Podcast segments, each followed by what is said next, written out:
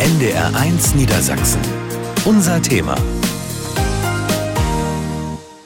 Heute geht's in unser Thema um ein Thema, das viele von uns eigentlich bewegen sollte, denn es geht um das digitale Niedersachsen. Es geht um den Zugang zu den sozialen Medien, es geht um den Umgang mit dem Computer, mit dem Handy, mit dem Smartphone. Alles natürlich Themen, die eigentlich zum Alltag dazugehören. Aber bei vielen Älteren, und dazu zähle ich mich ja mittlerweile auch, ist das immer noch so eine kleine Barriere da, weil man sich sagt, ja, ich würde es ja gerne, aber nachher mache ich da was falsch, nachher komme ich an der einen oder anderen Stelle nicht weiter und vielleicht gebe ich dann auch an der einen oder anderen Stelle viel zu viel von mir ein ein und dann ist das auch nicht in Ordnung und dann lesen das alle möglichen anderen Leute. Also es ist ja schon ein großer, großer Bereich, der sich da vor uns auftut in der großen, weiten Computerwelt, in der großen, weiten digitalen Welt, von der immer so viel geredet wird. Gibt viele Chancen, gibt natürlich auch ein paar Risiken und bei vielen Leuten, bei vielen älteren Leuten ist wohl der Gedanke da, dass die Risiken überwiegen. Und darüber wollen wir heute mal sprechen, denn möglicherweise ist das ja gar nicht so. Sabine Steuernagel ist wieder hier im Studio. Mein Name ist Andreas Kuhn. Und Sabine, du hast ja wie immer natürlich im Vorfeld eine ganze Menge dazu recherchiert. Äh, hast du das mit deinem Smartphone gemacht oder mit deinem Computer oder hast du überall persönlich angerufen? Also ich habe es mit meinem Smartphone gemacht, mit meinem Computer und mit meinem Hirn. Das funktioniert auch noch. Das kann ah, man machen. Ja. Also das, das, braucht man aber auch. Ne? Analog ne? kann man das auch noch machen. Ähm, und es ist wirklich so, dass ähm, vieles eben halt über das Smartphone läuft. Das ist einfach so. Ich habe immer mal, wenn ich irgendwo Zeit hatte, dann habe ich gelesen und geguckt und was du gesagt hast, dass man Angst hat, dass man aber auch sehr begeistert ist. Ich glaube, das ist bei vielen Senioren, um die geht es heute. Ähm, das fängt schon an, so ab 50, dass man sagt, will ich wirklich ins Internet, will ich da irgendwas machen?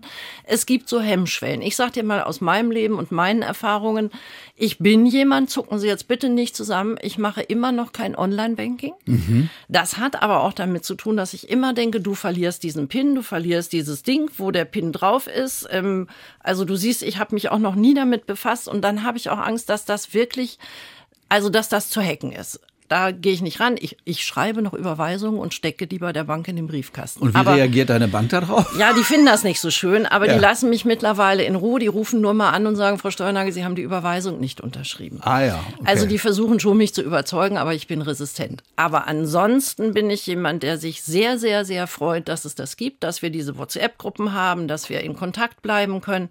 Und ich kann dir noch sagen, so ein bisschen mein allererstes Smartphone. Ich hatte früher ein ganz normales Handy, da habe ich noch gearbeitet, musste man erreichen erreichbar sein. Und irgendwann merkte ich, dass die Senioren neben mir anfingen, sich Bilder der Enkel über das Smartphone ja, zu zeigen. Eben. Und ich hatte keine. Ich hatte aber auch keine Papierbilder, weil die Kinder hatten ja auch schon ein Smartphone. Und da ging es los, da kam das erste Smartphone ins Spiel. Das habe ich noch sehr verhalten benutzt und irgendwann ist man drin. Ich muss auch sagen, ich glaube, ich bin auch manchmal schon so ein bisschen suchtgefährdet. Ich gucke öfter mal. Ich gucke Nachrichten, dann gucke ich in die WhatsApp-Gruppen rein, dann gucke ich in die E-Mails rein. Ich nutze das auch fast schon, weil ich ja immer noch so ein bisschen freiberuflich arbeite, wie ein kleines Büro. Es ist mir manchmal unheimlich, aber wir haben acht Milliarden Handys auf der Welt, ungefähr fast so viel oder bestimmt so viel wie Menschen auf der Welt. Es gehört zum Alltag dazu und wir werden es nicht mehr wegdenken können.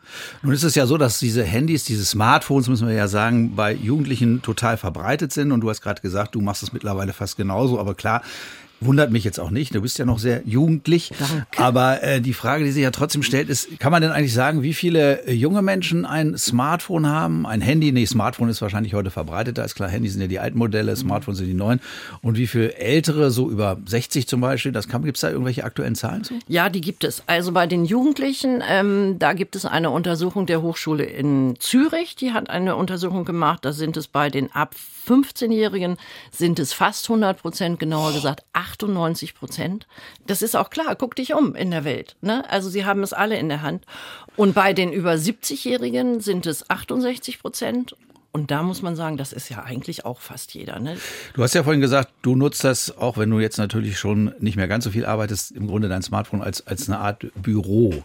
Das ist natürlich klar. Hast du dich da so ganz langsam rangetastet oder hast du dir die wichtigen Gimmicks von deinem Sohn zum Beispiel erklären lassen oder von irgendwelchen Profis, die gesagt haben, na klar, das, was du mit deinem Smartphone machen möchtest, das erklären wir dir und dann kannst du das annähernd dann so umsetzen. Oder war das so Learning by Doing? Beides. Also, ich fange mal damit an, dass viele etwas hatten, was ich noch nicht hatte, als ich in der Smartphone-Welt mich tummelte, in der Smartphone-Welt. Und dass ich dann gesagt habe, was hast du denn da? Ja, das findest du in deinem App-Shop. Ne? Also man muss immer sagen, wir reden ja über Apple-Handys. nur da gibt es eben halt bestimmte iPhones Sachen. heißen die bei iPhones, genau. Ja, siehst du, geht schon los. Unser das, Thema wird heute ja. gesponsert von Apple. Nein, das war Spaß, natürlich ja. nicht. Ähm, und äh, da war ich sehr interessiert. Äh, ich habe keinerlei Spiele oder so, aber ich habe das, was ganz viele auch haben, das Wetter. Ich habe Nachrichten, ich habe alle meine ähm, meine E-Mail ich habe mehrere E-Mail-Adressen, die habe ich in der App verpackt und sowas nutze ich. Und wenn dann einer kommt mit irgendwas Besonderem, dann gucke ich, ob ich das gebrauchen kann oder nicht. Ich möchte keine Spiele, keine Filme. Ähm, ich möchte nichts, was dieses Ding so voll macht, dass ich dann irgendwann aus dem auch nicht mehr rauskomme. Denn mhm. ich habe es ja in der Hand, wenn ich an der Bushaltestelle sitze oder irgendwo mal zehn Minuten warte beim Arzt oder so, bin ich immer diejenige, die mit dem Handy da sitzt. Und ich würde mich da drin verlieren. Also mhm. mache ich das nicht. Und dass ich es als Büro nutze, hat sich ergeben, das ist Bequemlichkeit.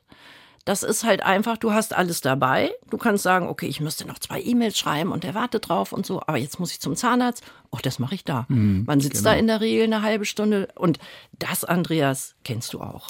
Das kenne ich natürlich auch, das ist gar keine Frage. Ich meine trotzdem, wir haben ja auch beim NDR, die NDR Niedersachsen App, die ist ja auch ganz besonders beliebt, muss man sagen. Es ist immer mehr Leute, die sich die runterladen auf ihr Smartphone. Hat ja auch eine Menge Vorteile an dieser Stelle. Also seitdem ich zum Beispiel mit Menschen viel schneller in Kontakt kommen kann, auch mit Hörerinnen und Hörern, die können sich ja über die App auch direkt bei uns praktisch in die Sendung reinschalten, können so sagen, bei uns ist übrigens das Wetter gar nicht so schlecht, wie du gerade erzählt hast, Andreas Kuhn.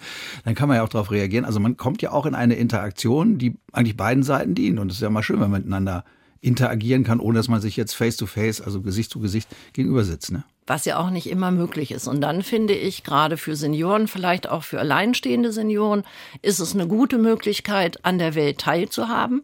Ich glaube, das hat sehr, ich erinnere nochmal zurück an die Zeiten, als wir nicht raus durften, als wir kaum Kontakte hatten. Viele haben dann auch keine Telefongespräche am Tag, aber sie können eben halt so ein bisschen am Handy daddeln oder eben halt, wir sprechen ja nachher noch über die Niedersachsen-App, sich da kundig machen, was kann ich machen, kann ich mal gucken, wer im Studio sitzt, wie sieht der aus. Also das ist schon eine gute Möglichkeit, auch Wissen zu vertiefen. Wir sitzen da, ne? Irgendwer hat Geburtstag und dann spricht einer irgendwas an und der nächste sagt, nee, das stimmt nicht. Und schon haben alle das Handy in der Hand und gucken nach und sagen, du hast recht. Es sind doch 67.000 oder es hat doch mhm, 500 genau. Kalorien das Stück Kuchen, was du dir da jetzt äh, einverleibst. Wir wollen ja heute auch noch eine Menge lernen in unser Thema über die digitale Welt, was da drin möglich ist was vielleicht auch verzichtbar ist und wie wir uns dieser digitalen Welt auch im ja, gesetzteren Alter ein bisschen nähern können. Wir haben noch interessante Gäste, die stellen wir Ihnen gleich vor. Aber erstmal Dank für diese Einleitung. Sabine Steuernagel, bekannt aus dem NDR Fernsehen, hat sich mit dem Thema ausführlich beschäftigt und hat uns schon so die ersten Hemmschwellen, glaube ich, genommen. Aber auch darauf hingewiesen, danke an dieser Stelle, dass es natürlich nicht alles Gold, was glänzt, was da im Internet möglich ist oder eben mit dem Smartphone abrufbar ist. Mehr aber gleich hier in unser Thema.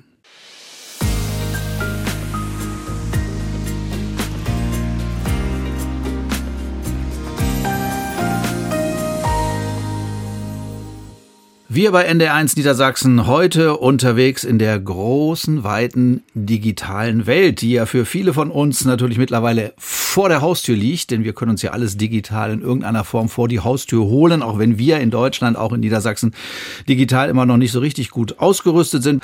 Aber es gibt halt eine ganze Menge Chancen in dieser digitalen Welt. Aber wir haben es ja vorhin schon festgestellt im Gespräch mit Sabine Steuernagel, meiner Kollegin vom Fernsehen, die früher beim Fernsehen gewesen ist, die diese Sendung auch vorbereitet hat, dass es natürlich da so die ein oder andere andere Unwägbarkeit, aber auch die großen Chancen gibt in dieser digitalen Welt, zum Beispiel mit einem Smartphone oder mit einem Tablet. Und eine Dame, die dieses Tablet oder auch das Smartphone in der digitalen Welt hervorragend nutzt, ist Maike Schekel aus Nienburg. Sie ist Kommunikationsfachfrau und Coach und sie nutzen im Grunde auch natürlich diese digitalen Möglichkeiten, Social Media, wie das alles auch heißen mag, dazu, dass sie Menschen zusammenbringen, dass sie Gruppenprozesse organisieren. Und frage ich mich, wie kann man denn Gruppenprozesse organisieren, wenn man die Leute gar nicht anguckt dabei?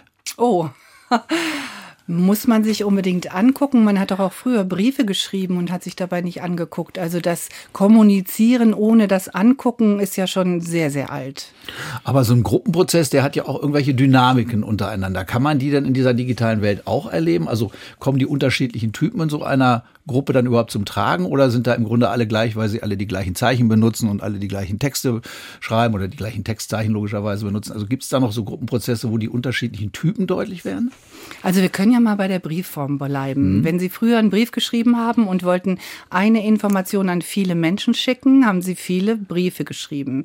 Später, als man kopieren konnte, hat man einfach einen Brief geschrieben, ihn kopiert und dann an verschiedene Adressen verschickt. Das heißt, das war ja alles sehr schwierig. Denken Sie einfach mal an eine Geburtstagseinladung, die Sie gemacht haben. Das heißt also im Grunde ist diese digitale Welt dafür zumindest schon mal zeitsparend. Sie ist effektiv und äh, da haben Sie die Sache schon auf den Punkt getroffen. Ich bin Kommunikationsexpertin, ich bin Coach in dem Thema und Effektivität ist gerade in Firmen natürlich ein sehr wichtiger Aspekt. Und insofern gehen wir mal zurück zu der Einladung. Selbst eine Firmeneinladung wurde ja früher auf schönem Papier gedruckt. Dann hat sich jemand hingesetzt, hat viele schöne Adressen geschrieben. Das wurde dann verschickt. Irgendwer hat die Post wieder entgegengenommen. Das war ja, wenn wir mal ehrlich sind, und das wird auch im NDR so gewesen sein, ein sehr arbeitsintensiver Prozess aber möglicherweise ein persönlicherer Prozess. Denn ich erinnere mich zum Beispiel daran, dass gerade in letzter Zeit mir zunehmend wieder Leute sagen, ich schreibe doch wieder Briefe, weil auch allein durch meine Handschrift derjenige, der das liest, das Gefühl hat, ich habe mich ihm besonders zugewandt, anstatt eben Zeichen zu benutzen, die es ja nun im Internet oder in, in, den sozialen Medien Tausende gibt, zu nutzen oder eben, ja, was weiß ich, Texte, die eben nur getippt sind. Früher war es ja zum Beispiel auch verpönt, persönliche Briefe zu schicken, die getippt sind. Richtig. Und da sind wir, glaube ich, tatsächlich auf dem Weg, auf dem wir gerade denken, nämlich auf der Entwicklung der Kommunikation. Wir waren ja vorher bei so einem handgeschriebenen Brief, der an eine Person verfasst wurde. Danach hatten wir schon die Idee, dass wir diesen handgeschriebenen Brief kopieren und an mehrere Personen äh, verschicken. Dann könnten wir natürlich genau das machen, was ich vorhin gesagt habe, wenn der NDR groß einlädt, dann wird er eine Grafikfirma beauftragen und ein besonders schönes Das kann der NDR sich gar nicht mehr leisten. so, da sind wir ja genau da, wo ich hin will. Da sind wir in einem gewissen Entwicklungsprozess. Und äh, der Entwicklungsprozess heute ist ja so, dass wir dadurch, dass Menschen sehr flexibel sind, auch Menschen verlieren. Einfach, weil wir einen Brief geschrieben haben und der wohnte da nicht mehr. Und auch die Weiterleitung durch die Post ist vielleicht nach einem halben Jahr aufgegeben worden. Das heißt, wir verlieren Menschen, wenn wir sie nur durch den Postweg erreichen wollen, einfach weil diese Welt so fluktuativ, so mhm. fluktuativ ist das der richtige Ausdruck geworden ist. Und äh, eine Handynummer, wir können ja mal fragen, wie lange haben Sie schon Ihre Handynummer? Ja, die habe ich schon äh, über 30 Jahre, ja. Sabine. Ehrlich? Also ja. ich habe äh, ja, ich habe jetzt eine, die habe ich seit zehn Jahren. Davor hatte ich eine, die hatte ich auch 25 Jahre. Ja. Ja, oder 20 Jahre. Und ich habe Gott sei Dank die neue. ja, du hast die neue. Aber ich will da mal in eure Entwicklung oder wie sind wir vom Brief äh, zur WhatsApp-Nachricht gekommen? Und zwar unterstütze ich das Briefeschreiben sehr weil ich auch festgestellt habe, wir verlieren unsere Handschrift, wenn wir nicht mehr schreiben. Also irgendwann. Wäre bei mir jetzt nicht so schlimm. Ich hatte schon in der zweiten Klasse in Handschrift eine vier bis fünf. Männer. Jetzt also kommen Bin froh, dass ich die verloren habe. Interner raus. Und ähm, das eine sind die Dinge, die wir machen, wenn wir etwas sehr schön zum Ausdruck bringen wollen und eben halt mit Wertschätzung verschicken. Das andere, wo ich immer denke, das sind die Quickies im Alltag. Ne, wir wollen uns treffen, wir haben, ähm, ne, Maike Schäkel und ich, wir kennen uns, wir haben eine Verbindung äh, mit mehreren Freundinnen. Da geht es ganz schnell in einer Gruppe und ich weiß, alle sind dabei oder zwei können nicht und ähm, wir können uns relativ schnell erreichen. Und ich glaube, diese WhatsApp-Gruppen, die wir jetzt ansprechen, die sind, gehören zu unserem Alltag, auch von Senioren. Also jeder Senior hat eine Gruppe und sagt, gehen wir morgen Nordic Walking machen. Ja, ohne Frage. Aber da stellt sich natürlich als nächstes gleich die Frage, äh, wie dynamisch ist denn dieser Prozess dann? Also ich kann mir vorstellen, wenn man früher eben einen Brief bekam, also geschrieben hat, dann dauerte das erstmal ein bis zwei Tage, bis der bei dem Empfänger da war oder bei der Empfängerin. Dann konnte man den erstmal sich auf den Schreibtisch legen und dann las man den in der Ruhe und antwortete dann auch mit einer gewissen Verzögerung. Das heißt, der mhm. Prozess dauerte vielleicht eine Woche, vielleicht sogar länger und keiner war böse ist heute der Druck nicht so groß, dass du sagst, also im, im WhatsApp-Geschehen muss ich möglichst schnell antworten und muss ich möglichst schnell eine Reaktion zeigen und äh, kann das, je, je häufiger man in irgendwelchen Gruppen vertreten ist, nicht irgendwann auch zu einem psychologischen Druck werden? Ich möchte nochmal zurückkommen auf das, was ich gesagt habe mit der Postadresse und dass ihr ja beide geantwortet habt, 25 und 30 Jahre habt ihr schon eure Handynummer. Das bedeutet ja irgendwie, dass wenn ich euch was auf eine Handynummer schicke, dann kann ich ja eigentlich sehr viel sicherer sein, dass es ankommt als zum Beispiel bei der Post, die wie gesagt mal eine Woche gedauert hat oder ein Poststreik, haben ja auch schon mal Briefe rumgelegen. Also und bis ich dann erfahre, dass ähm, ihr meine Einladung, die vielleicht in zwei Wochen ist, dass ihr die nicht erhalten habt, ist vielleicht die Zeit schon zu spät. Das heißt, in diesem Fall ist für mich einmal eure Handyadresse die sicherere Variante und jetzt kommt der gruppendynamische Prozess hinzu. Wenn ich eine Gruppe habe, in der sich alle kennen, Jetzt nehme ich mal eine Zahl von zehn. Ich denke, die kann man überschauen. Man sagt ja so in der Psychologie, man kann nur sieben überschauen. Deshalb hat man nur sieben Zahlen. Man darf auch nicht mehr als sieben Marmeladen aussuchen und so weiter. Wenn wir jetzt einfach mal eine Gruppe von sieben Personen nehmen, dann fällt von diesen sieben Personen einer mindestens auf, wenn sie in der Gruppe fehlt. Mhm. Und das ist ein ganz wichtiger Aspekt. Wenn ich jetzt sieben Briefe verschicke, fällt niemandem auf, dass der eine Brief nicht angekommen ist. Wann hat sich Ihnen denn diese Welt so erschlossen, wie Sie sie jetzt gerade ja erklären, vielleicht sogar an der einen oder anderen Stelle verteidigen? Also ich verteidige sie, weil ich natürlich sehr computeraffin bin. Ich habe äh, drei kleine Kinder. Ich saß in Rehburg Lockum auf dem Dorf und konnte leider nicht arbeiten, weil damals die Kindergartensituation einfach nicht so ausgeprägt war, wie das wünschenswert wäre.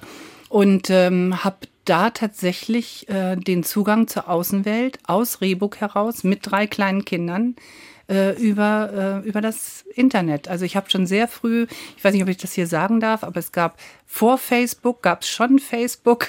Das hieß damals FFN Fun City. Da war ich schon ganz am Anfang Teil und habe äh, mit Leuten abends äh, Schach gespielt, die ich nicht kannte. Und habe mit denen eine Zigarette geraucht oder bin in eine Kirche gegangen und äh, habe mir einen Gottesdienst angehört. Das war für mich eine unfassbar wichtige Möglichkeit, aus meinem Dasein als Hausfrau auf dem Dorf mit drei kleinen Kindern, auf die ich abends aufpassen musste, an einer Art von gesellschaftlichem Leben teilnehmen zu können. Das hört sich ja durchaus sehr überzeugend an. Aber können Sie sich denn vorstellen, dass Menschen, die eben nicht diesen Prozess durchgemacht haben, den Sie durchgemacht haben, sozusagen als junge Mutter, im Grunde von sozialen direkten Kontakten ein bisschen abgehängt zu sein, abends auf einem, äh, in einer Gegend wie Rehburg-Lockum, mhm. dass jetzt aber Menschen, die ein bisschen älter sind heute und die vor der Frage stehen, soll ich mir noch ein Smartphone anschaffen? Äh, welche, welche Möglichkeiten habe ich da? Welche Sorgen muss ich mir aber auch machen? Lerne ich das überhaupt alles noch, was da möglich ist? Dass die dann sagen, dann lasse ich es lieber gleich? Also ich habe da ein ganz praktisches Beispiel. Meine Mutter wurde Witwe, als sie 83 wurde. Mein Vater ist 2016 gestorben und wollte eigentlich nicht, dass meine Mutter sich irgendwie mit Computern auskennt oder mit digitalen Medien, schlicht und ergreifend, weil der Mann eifersüchtig war. Das heißt, meine Mutter hat meinem Vater zuliebe immer auf diese digitalen Medien verzichtet, obwohl sie vom Intellekt durchaus in der Lage war, die zu bedienen. Mein Vater war tot. Was haben wir Schnelleres getan, als meiner Mutter ein iPhone zu kaufen? Da war sie 83 Jahre. Mhm. Sie ist letztes Jahr im Alter von 89 Jahren gestorben. Und Sie werden es nicht glauben, aber ich habe mit meiner Mutter jahrelang Online-Bridge über das iPhone gespielt wenn wir jetzt über die iPhones reden oder eben halt über die Smartphones, ähm, es gibt äh, auch immer die Werbung für ein Seniorenhandy. Und ähm, das hat große Tasten, das hat nur wenige Funktionen, damit kann man nicht ganz so viel machen. Und es ist aber auch klar, wer sich so eins anschafft, sitzt im Kreise der Verwandten alleine da und kann keine Frage stellen, weil der Enkel sagt, Oma, das verstehe ich nicht. Du könntest mir jetzt dein iPhone geben und ich würde dir mal kurz was einrichten und wir können das zusammen machen, aber mit einem Seniorenhandy kommen wir nicht zurecht. Und wenn man dann niemanden hat, der einen berät oder auch mal was macht, sollte man doch bei den gängigen Geräten bleiben. Also wir haben ja vorhin alle Marken schon mal genannt, aber das, das Seniorenhandy sehr genau begucken, ob man denn auch jemanden findet, der einem das erläutert. Mhm.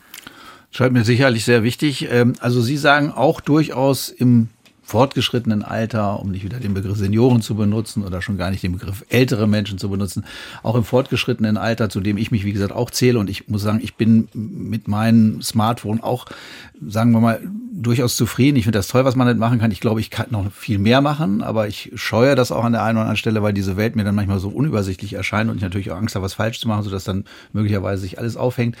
Aber wenn man sich eben für sowas interessiert, schon machen, aber eben auch unter Beteiligung von Menschen, die sich damit auskennen. Müssen nicht unbedingt Jüngere sein, aber Menschen, die einem das auch erklären. Also alleine so durchwühlen durch die Welt eher nicht angesagt, oder doch? Also die ähm, älteren Menschen sind ja vergleichbar mit mir als Mutter und drei kleinen Kindern, die nicht rauskamen. Mhm. Also die drei kleinen Kinder schlafen, dann bin ich ja nicht anders als eine ältere Dame, die im Schneesturm in ihrer Wohnung sitzt und nicht rauskommt.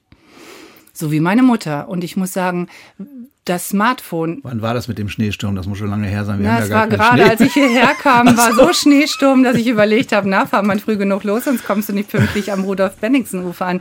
Nein, aber die Situation, die ich damals beschrieben habe, die haben ja die alten Menschen. Und wenn wir jetzt nochmal an die Pandemie denken, da hatten die das ja ganz besonders. Und meine Mutter, mich hat das immer ganz verrückt gemacht, das Erlernen eines Smartphones ist ja wirklich so kinderleicht, dass es ja tatsächlich Kinder können. Geben sie einem dreijährigen Smartphone in die Hand, schwuppdiwupp, äh, macht er was mit dem Ding. Und auch ältere Menschen, wenn man ihnen nur einen kleinen Hinweis gibt und eine kleine Bandbreite dieses Superhirns, erklärt, dann können die da sehr schnell mit umgehen. Und meine Mutter hatte das Glück, dass sie eben auch in vielen WhatsApp-Gruppen waren, nämlich in der Familie Lottchen. Meine Mutter hatte den Spitznamen Lottchen, in der Familie Sauerland, in der Familie Hör und bekam immer ohne Ende Videos ihrer Urenkelkinder, ihrer Kinder, äh, Bildchen, Witzchen. Meine Mutter hatte einen besonderen Freund, der schickte ihr jeden Tag den Witz des Tages, über den wir dann gemeinsam den ganzen Tag gelacht haben. Mhm. Und ich muss sagen, dieses Smartphone, welches Produkt auch immer, um da von der Werbung abzukommen, hat ihre Lebensqualität in den letzten sechs Jahren, vor allem je immobiler sie wurde, unglaublich bereichert. Und ich kann allen älteren Menschen bis ins Alter über 90 nur raten, nehmen Sie sich ein Smartphone, denn gerade in der immobilen Welt ist das der Kontakt zur realen Welt. Sie haben gerade gesagt, das ist kinderleicht, das zu erlernen. An dieser Stelle bin ich raus weil ich befürchte, ich werde das nicht mehr lernen, jedenfalls nicht in seiner Komplexität und den vielfältigen Möglichkeiten. Deswegen mach du mal bitte die Absage. Ja, wir haben ja nachher noch das schöne Thema Kurse für Senioren, Andreas. Also ja, da, da habe ich, ich einen Platz für dich vorgesehen. Wir haben darüber gesprochen, ähm, einerseits, wie wichtig es ist zu kommunizieren. Das kann man mittlerweile natürlich auch wunderbar mit dem Smartphone. Ähm, Maike Schäkel war bei uns. Ich weiß, wir werden uns in vielen Gruppen austauschen, wie es denn gewesen ist beim NDR im Studio. NDR 1 Niedersachsen. Unser Thema. In unser Thema heute hier bei uns bei NDR1 Niedersachsen geht es um die digitale Welt. Wir haben sie ja jetzt schon aus vielen verschiedenen Blickrichtungen betrachtet und jetzt wollen wir mal gucken, was ist denn da eigentlich möglich und mit welchen Ängsten gehen wir da möglicherweise tatsächlich in diese digitale Welt rein. Vor allem diejenigen, die sich nicht von klein auf, von Jugend auf mit Smartphones oder auch mit Tablets beschäftigt haben und mit den Möglichkeiten, die dahinter stecken, sondern nehmen wir mal an, wir fangen damit an im Alter von 70 oder im Alter von 60 60, stehen da so vor so einem Smartphone, sitzen vor so einem Smartphone und sagen, ja, was kann ich denn da jetzt alles mitmachen und wo sind möglicherweise aber auch die Bruchstellen, an denen ich Fehler machen könnte, die dann hinterher vielleicht dazu führen, dass ich plötzlich blank dastehe, weil mein Konto geplündert wurde oder weil plötzlich alle Welt von mir alles weiß, meine Kleidergröße und vielleicht nicht nur das. Marc Winchor, der hat eine Firma für Computer- und Medienbetreuung im Landkreis Hannover. Herr Winchor, ich habe das vorhin schon mehrfach hier durchklingen lassen. Also ich bräuchte da sicherlich an der einen oder anderen Stelle auch noch eine ganze Menge Nachhilfe im wahrsten Sinne des Wortes. Mit was für Themen kommen denn die Senioren zu Ihnen? Mit welchen Problemen kommen die so zu Ihnen und, und wie nehmen Sie ihnen dann die Sorgen? Also es ist ganz unterschiedlich. Ähm, wir haben Senioren, die zu uns kommen, die schon ein wenig Vorerfahrung haben. Wir hatten aber auch wirklich in den letzten Jahren auch Senioren, die zu uns gekommen sind und wirklich überhaupt noch nichts mit dem Internet gemacht haben. Und da finden wir es dann immer wirklich sehr, sehr wichtig, dass wenn man sich mit diesem Thema befassen will und mit dem Thema startet, dass man dort auch wirklich rangeht, ohne Vorurteile, ohne Angst. Ich frage dann manchmal auch, warum möchten Sie das dann? Warum möchten Sie starten? Wenn dann so ähm, diese Info kommt, jawohl, ich muss das machen, meine Kinder wollen das. Also wenn man einen Druck mit dabei hat, dann ist das überhaupt nicht gut. Und wenn ich jetzt freiwillig zu Ihnen komme, gibt es dann auch Momente, wo Sie sagen, also bei dem Senior oder bei der Senioren oder bei diesem älteren Menschen, wie auch immer wir das jetzt auch nennen mögen hier an dieser Stelle, da habe ich das Gefühl, das wird nicht klappen, weil da einfach auch die Möglichkeiten, die geistigen Möglichkeiten oder die kreativen Möglichkeiten fehlen? Das hatten wir eigentlich so noch, noch nicht. Ähm, es ist dann ja immer die Frage, welches Tempo man letztendlich einlegt. Und ich empfehle auch, wenn man neu in diesem Medium ist, dass man sich nicht zu viel zumutet, dass man das alles in seinem Rhythmus macht, die man dann im Nachgang auch verarbeiten kann. Und wenn wir solche Schulungen machen, Trainings machen mit Senioren, dann legen wir da eigentlich auch immer sehr viel Wert drauf, dass man so maximal eine Doppelstunde macht. Also nach, nach 90 Minuten ist es dann auch wirklich gut. Man muss das Ganze dann auch verarbeiten, vor allen Dingen auch anwenden. Das ist wichtig dabei. Nun stellt sich ja die Frage, also wenn ich nochmal von mir persönlich reden darf, möchte nicht zu viel über mich reden, aber bei mir war es so, ich habe natürlich von Anfang an auch die Möglichkeit des Internets erkannt. Dann habe ich aber oft gar keine Zeit mehr gehabt, mich mit diesen dann sich entwickelnden Möglichkeiten zu beschäftigen. Ich habe die natürlich im Berufsleben immer irgendwie wieder kennenlernen müssen. Aber wenn ich jetzt heute zum Beispiel vor so einem Smartphone sitze oder auch vor so einem Tablet sitze, da erschließt sich mir wirklich vieles eben nicht, weil ich, sagen wir mal, von dem Beginn des Internets bis jetzt mir diese nötigen Sachen immer angeeignet habe, aber das, was so on top gekommen ist, das hat sich mir nicht erschlossen. Ist dann irgendwann so ein Punkt gekommen, wo man sagt, das wird jetzt nichts mehr? Oder ist, ist, weil ich mich eben schon beruflich damit beschäftigen musste, äh, ist die Chance größer, dass man sich dann, dann auch im, im, im fortgesetzten Alter, vielleicht dann auch ab Rentenalter mit ganz vielen neuen Sachen noch beschäftigen kann und die dann erst richtig erkennt? Ich denke, es ergibt sich. Ich denke, man sollte offen dabei sein. Und wichtig ist, es gibt im Internet nicht der, den Punkt, dass man irgendwann fertig ist. Man wird immer wieder Neues kennenlernen, ähm, neue Möglichkeiten auch für sich letztendlich entwickeln. Und das ist das Spannende dabei. Also wir ja. geben ja auch immer bei Heiter weiter Tipps und sagen, Leute, ne, bleibt fröhlich und gesund, aber ihr müsst ein bisschen was tun. Ich habe dann auch das Gefühl, dass alles, was ich mit dem iPhone mache, ähm, auch mein Gehirn gut beschäftigt. Natürlich, natürlich. Das ist ja auch ein Spiel an sich ein schönes. Richtig. Man bleibt fit dabei. Ähm, da vielleicht auch nochmal so diesen Hinweis, manche Senioren ähm, neigen dazu, sich alles aufzuschreiben, jeden einzelnen Schritt aufzuschreiben. Muss ich jetzt einen Rechtsklick machen? Muss ich einen Linksklick auf der Maus am Computer machen? Machen Sie das auf keinen Fall. Schreiben Sie sich keine Anleitungen. Denn wenn sich die Seite oder die Anwendung, auf der Sie gerade drauf sind, vielleicht mal ändert, outfitmäßig, dann passt ihre Anleitung nachher nicht mehr und sie kommen nicht mehr zurecht. Also darum, wie Sabine gerade sagt, dabei sein, lesen, mit dem Kopf mitdenken und dann ist man wirklich auf der richtigen Spur. Gibt es etwas, eine Vision, äh, Marc, die Sie haben, wo Sie sagen, das wird kommen und das wird alle Senioren begeistern? Da, also da werden die sich freuen, dass sie daran teilnehmen können? Oder gibt es einen Wunsch, wo Sie sagen, aus der Praxis heraus weiß ich, denk doch mal über dieses Gimmick auf dem Handy nach und äh, wir werden alle oder die Senioren werden alle was davon haben. Es gibt ja einen Markt. Ähm, wir haben ja neben den, den Smartphones und iPhones gibt es ja, es wird so salopp immer Seniorenhandy gesagt, aber das sind ja abgespeckte Geräte, wo ich gar nicht sagen möchte, dass es jetzt schlecht ist, weil es abgespeckt ist, die aber wirklich genau auf diese Zielgruppe ähm, gestoßen ist. Dass es jetzt irgendwann mal die Senioren-App gibt würde ich gar nicht so gut finden, weil damit hat man sich dann ja vielleicht auch vielleicht ein bisschen ausgegrenzt. Man nimmt ne? genau. Welt, ja. Ähm, ja. Was wir, was wir merken im Neueinsteiger, was dann wirklich genutzt wird, ist WhatsApp. Das wird ja. sehr gerne genutzt, gerade ähm, weil man damit auch Videotelefonie machen kann. Es ist kostenfrei, solange man sich im WLAN-Netz befindet. Sonst würde ein Datenvolumen anfallen. Und ähm, das ist eigentlich so eine der Anwendungen neben E-Mails natürlich schreiben, was ältere Herrschaften sehr, sehr gerne nutzen, um auch mit ihren Kindern, mit ihrer Familie im Kontakt zu bleiben.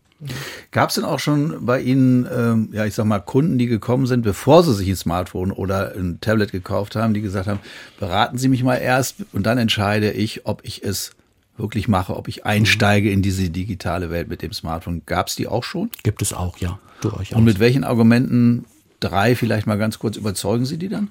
Also wenn jemand wirklich noch keine Medienkompetenz hat, dann ja. empfehle ich ihm eigentlich kein Smartphone oder kein iPhone zu nehmen, sondern ich sage, nehme dir wirklich ganz klassischen Computer mit einer Tastatur, mit einer Maus, selber schon mit der, mit der Fingerfertigkeit, die man ja bei einem Smartphone oder bei einem iPhone oder bei einem Tablet braucht, ist das im Alter doch ein wenig anders, als wenn Paul da jetzt mit, mit, mit, mit deinen 22 da letztendlich rangeht. Also wirklich richtige Einsteiger. Kaufen Sie sich einen PC, kaufen sich eine vernünftige Tastatur, eine vernünftige Maus, einen guten Bildschirm, wo Sie auch wirklich gut erkennen können. Das ist, denke ich, ja auch ein wichtiger Punkt, ob ich jetzt ein, ein Tablet habe, was vielleicht 11 Zoll oder sowas hat, also relativ klein ist, oder ein 27 Zoll Monitor mit dabei. Also Einsteiger ähm, sollten nicht mit einem iPhone, nicht mit einem Smartphone anfangen, sondern wirklich auch auf dem PC erstmal aufs. Ähm und daraus entwickelt sich dann im Grunde alles weiter oder kann sich alles weiter entwickeln, entwickeln ja. weil man dann erstmal versteht, was dahinter so alles möglich ist, hinter so einem schmalen Ding da. Ich denke mal, wenn ich jetzt noch nicht schon so ein bisschen Medienkompetenz hätte, würde ich mich jetzt auf den Weg machen.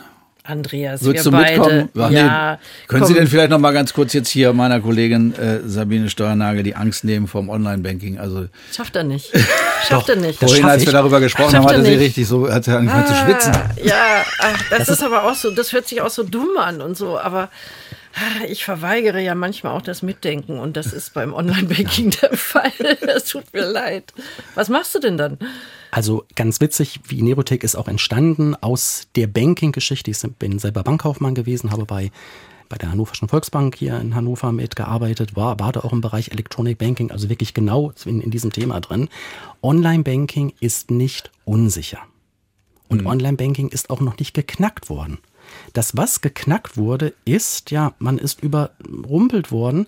Vielleicht, dass man seine PIN weitergegeben hat, dass man seine TAN-Nummern weitergegeben hat. Es ist wichtig, dass man mit diesen Medien sorgfältig umgeht. Also das heißt, was eine Geheimzahl anbelangt, die Geheimzahl darf man wirklich selber nur wissen. Das Gerät, mit dem man dann vielleicht seine TAN-Nummern er erstellt, ob es jetzt ein Smartphone ist oder irgendein Kartenleser, schön zur Seite legen, sich auch wirklich bewusst sein, dass man damit Geld verwaltet, es sehr sorgfältig benutzen und da vielleicht auch nochmal der Hinweis, was so ausrangierte Geräte an anbelangt. Jawohl, ich habe von meiner Tochter einen alten Computer gekriegt, wo ich dann frage, hm, und was ist denn da so als Betriebssystem drauf? Und wir feststellen, dass das ein Betriebssystem ist, Windows XP, Windows 7, Windows Vista, das sind alles, oder Windows 8, das sind alles Betriebssysteme, die gestorben sind, die potenziell unsicher sind. Ja. Und auf solchen Geräten macht man kein Online-Banking.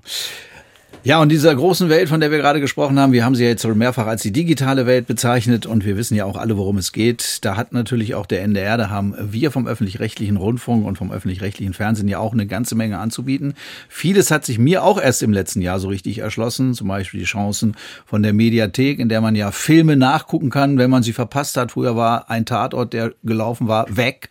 Heute ist er eben nicht weg. Heute kann man sich das Ganze später nochmal anschauen und es gibt ja auch bei uns im Radio die ein oder andere Sendung, die man nochmal nachhören kann, genau wie diese hier zum Beispiel. Also von daher alles das, was da noch möglich ist, das auch gleich hier bei uns in unser Thema bei NDR Niedersachsen.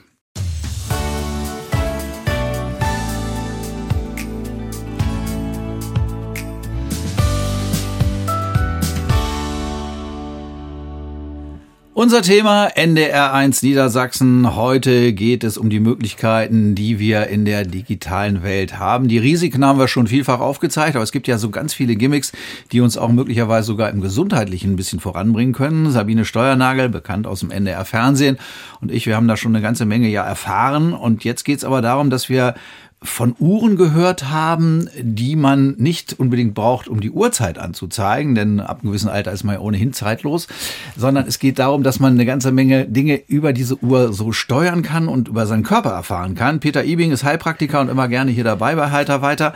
Herr Ibing, können Sie mal sagen, Sie haben so eine Uhr um, was ist das? Ja, das ist eine, eine, Smartwatch und damit hat das zum ersten Mal begonnen, dass praktisch ein Hautkontakt entsteht durch ein elektronisches Gerät und damit können wir ganz viele Funktionen über uns abrufen.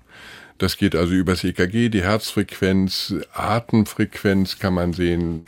Selbst eine Sturzfunktion ist drin. Wenn man stürzt, kann man da auch per Notfall dann Hilfe herbeiholen lassen. Sowas ist alles möglich. Das ist heute alles schon da drin. Ist das also so eine Art Ärztin oder Arzt fürs Handgelenk? Das ist auf jeden Fall so ein großer medizinischer Dienst, der da drin ist. Wir kennen es vom Smartphone ja schon. Der Blutzuckerwert heute sticht ja kein Mensch mehr, sondern die Diabetiker haben ja heute fast alle ihren Sensor und gucken nur noch aufs Smartphone, wie ihr Blutzucker ist, was permanent gemeldet wird. Aber hier werden jetzt auch noch alle andere Daten gemeldet, ähm, die dann verwertbar sind. Und zwar sehr viele. Sauerstoffsättigung zum Beispiel ist auch ein Thema. Mhm bevor der große Aufschrei kommt der Praxen, die sagen, also wir haben das ausgetüftete Gerät. Wie verlässlich ist das, wenn auf einmal meine Uhr anfängt zu piepsen und sagt, also du solltest jetzt mal langsam wieder Luft holen? Ja, das ist eine gute Frage. Also am Anfang hatte ich auch das etwas belächelt und gedacht, naja, EKG-Funktion über so eine Uhr, wie soll das gehen? Aber es hat sich mittlerweile bestätigt, dass ganz viele Fälle eben auch mit solcher Alarmmeldung im Krankenhaus aufgetaucht sind und die nachgeschaut haben, haben gesagt, ja, Tatsache. Es ist so. Und es wird gerade für die Leute wichtig, gerade bei diesen anfallsartigen Vorhofflimmern zum Beispiel, wie vorhin das Beispiel genannt, ähm, dass das sehr flüchtig sein kann und dass man dann im Krankenhaus ist und ist wieder vorbei. Und dann sagt man, ja, aber hatten Sie nun was oder hatten Sie es nicht? Und dann kann man das per Smartphone, da wird es gespeichert, vorlegen und dann kann man es nachvollziehen. Ist das denn so, dass man das selber programmieren muss? Und was für Fähigkeit muss man denn haben, um das sozusagen auf seinen eigenen Körper einzustellen? Oder machen das möglicherweise Ärzte oder Sie zum Beispiel als Heilpraktiker? Nein, da wird nichts weiter eingestellt. Es ist Tatsache so, das Wichtigste ist, dass Sie es anlegen. Aha. Und dann wird es verkoppelt mit Ihrem Smartphone und da laufen alle Daten darüber ein. Und auf dem Smartphone können Sie dann das alles abrufen. Es ist nicht über die Uhr, dass Sie das da alles, da können Sie auch einen Teil abrufen.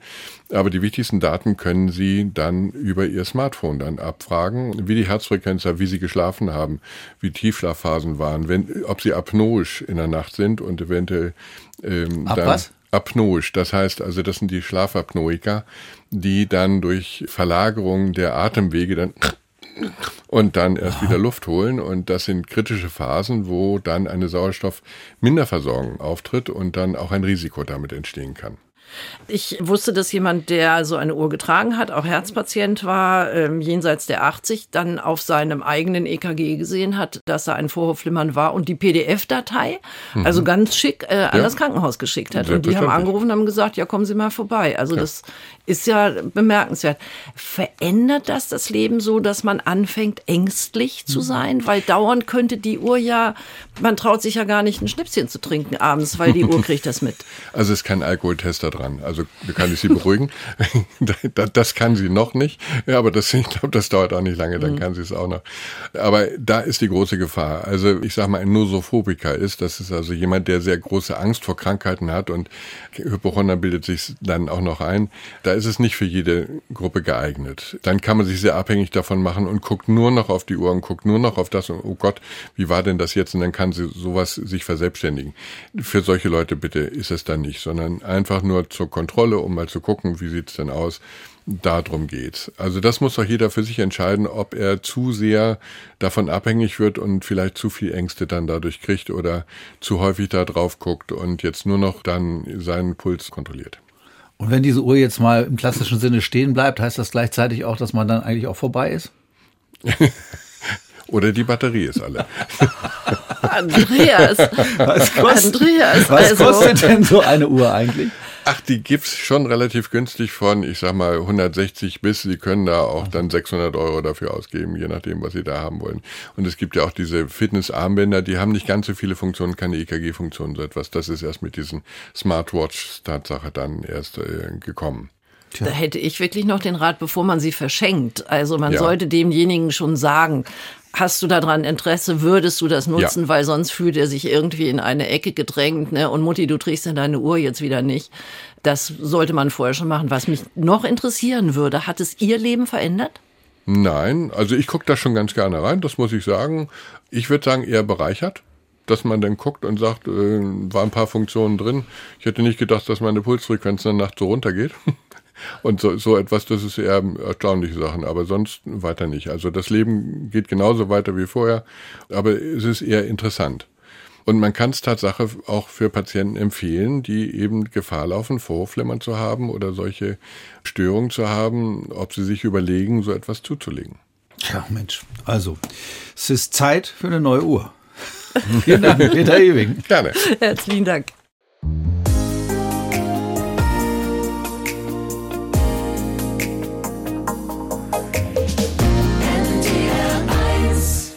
Wir vom Norddeutschen Rundfunk, vom NDR, sind ja in vielfältiger Weise an Ihrer Seite, wenn es darum geht, Niedersachsen zu unterhalten, Niedersachsen zu informieren. Das wissen Sie natürlich längst. NDR1 Niedersachsen, das beliebteste Radioprogramm des Nordens. Dann gibt es natürlich auch die vielen Angebote im NDR Fernsehen. Niedersachsen 18 Uhr oder auch Hallo Niedersachsen. Alles das ist bekannt. Aber seit vielen, vielen Jahren sind wir eben auch über ein Smartphone oder über ein Tablet im Internet zu erreichen. Das heißt, Sie können jederzeit mit uns Kontakt aufnehmen, wann immer Sie wollen. Dazu gibt es eine NDR Niedersachsen App, von vielen von Ihnen auch schon genutzt. Aber es gibt eben auch noch viele, viele andere Angebote, die wir haben. Und verantwortlich dafür ist Birgit Koch, die leitet unsere Online-Redaktion. Birgit, vielleicht erzählst du uns jetzt einfach noch mal ganz kurz, äh, was da eigentlich zurzeit schon alles möglich ist. Denn wir kriegen ja auch Informationen noch bevor sie im Radio sind oder bevor sie im Fernsehen sind, bei euch in der Online-Geschichte. Ne? Das stimmt, ja, tue ich gerne. Also wir sind unterwegs im Internet ndr.de Schrägstrich. International sagt man auch Slash. Also wenn Sie das Wort Slash irgendwo hören, dann heißt es auf Deutsch Schrägstrich. Also ah, ndr.de Schrägstrich Niedersachsen. Da finden Sie alles aus Niedersachsen. Wir haben im Schnitt 40 Themen pro Tag. Das ist eine ganze Menge. Und zwar ist es deswegen auch so wichtig, dass wir da präsent sind, weil wir sind das größte Vertragsland im NDR. Also Niedersachsen ist das größte Bundesland mit den potenziell meisten Nutzerinnen und Nutzern und deswegen gehen wir natürlich auch in die Region. Das heißt, Sie finden dort die Meldungen und Themen aus Ihrer Region, ob es aus dem Studiobereich Oldenburg ist, aus Osnabrück, aus Lüneburg, aus dem Studio Hannover, aus Braunschweig und Göttingen. Da sind wir überall präsent. Diese Themen finden Sie bei uns im Internet, wie gesagt, ndr.de-niedersachsen. Und dann haben wir natürlich die Niedersachsen-App. Sie haben es eben auch schon angesprochen. Ähm, da finden Sie ähnlich viele Nachrichtenthemen. Also wie gesagt, Themen, Nachrichten aus Niedersachsen. Ja, das heißt also, noch bevor ähm, die ein oder andere Nachricht oder die ein oder andere Geschichte bebildert im Fernsehen stattfindet oder eben bei uns im Hörfunk dann nicht bebildert, aber mit einer aktuellen Info versehen, habt ihr das teilweise schon im Netz, ne? Genau, wir bemühen uns natürlich, das ganz aktuell zu haben und schnell zu haben, weil wir wissen, dass die Nutzerinnen und Nutzer heutzutage ähm, sich tagsüber informieren, wenn sie unterwegs sind, dass sie ganz schnell Nachrichten brauchen. Also Beispiel, Streik in Niedersachsen wo kann ich überhaupt Öffis nutzen? Kann ich sie überhaupt nutzen? Mit welcher Bahn komme ich weiter? Oder wir haben natürlich die ganze Zeit, ähm, wie alle anderen auch, drei Jahre Corona-Pandemie gehabt. All das tragen wir zusammen, analysieren es, werten es aus und schreiben es journalistisch auf, so schnell wie möglich, weil das ist in der Tat der große Vorteil. Ich muss nicht warten, bis es abends in einer Fernsehsendung erscheint, sondern ich kriege es direkt im Netz. Das heißt, die Fernsehsendungen können das hinterher noch ein bisschen ergänzen oder noch genau. ein bisschen ausbauen, das Ganze. Ganze, aber ihr habt die wichtigsten Fakten immer erstmal im Netz. Und dazu brauche ich eben ja auch kein Fernsehgerät oder auch kein Radiogerät, sondern das mache ich über Smartphone, über, über Tablet. Das mache ich entweder über den Computer. Ah ja, genau, den gibt es ja auch noch. Den gibt es auch noch, ja. Aber du hast völlig recht. Immer weniger Menschen nutzen das Angebot über den sogenannten Desktop, über den Computer, der fest installiert auf dem Schreibtisch steht, sondern über 80 Prozent mittlerweile sind es schon an Menschen, die Nachrichten und News auf dem Smartphone nutzen, auf dem Handy oder aber auch über das iPad. Aber das Handy ist das meistgenutzte und dafür haben wir natürlich auch ein Angebot. Genau, die NDR Niedersachsen-App. Mhm, genau. Der große Vorteil des Norddeutschen Rundfunks oder gerade auch unseres Landesfunkhauses in Niedersachsen sind die vielen Studios und Korrespondenten, die wir haben, die alles zusammentragen. Wir sind ja überall. Das darf man nicht vergessen. Es kommt ja alles immer von dem Korrespondenten vor Ort in diese App rein. Ne? Mhm. Oder einer Korrespondentin. Oder einer Korrespondentin, aber in die App rein.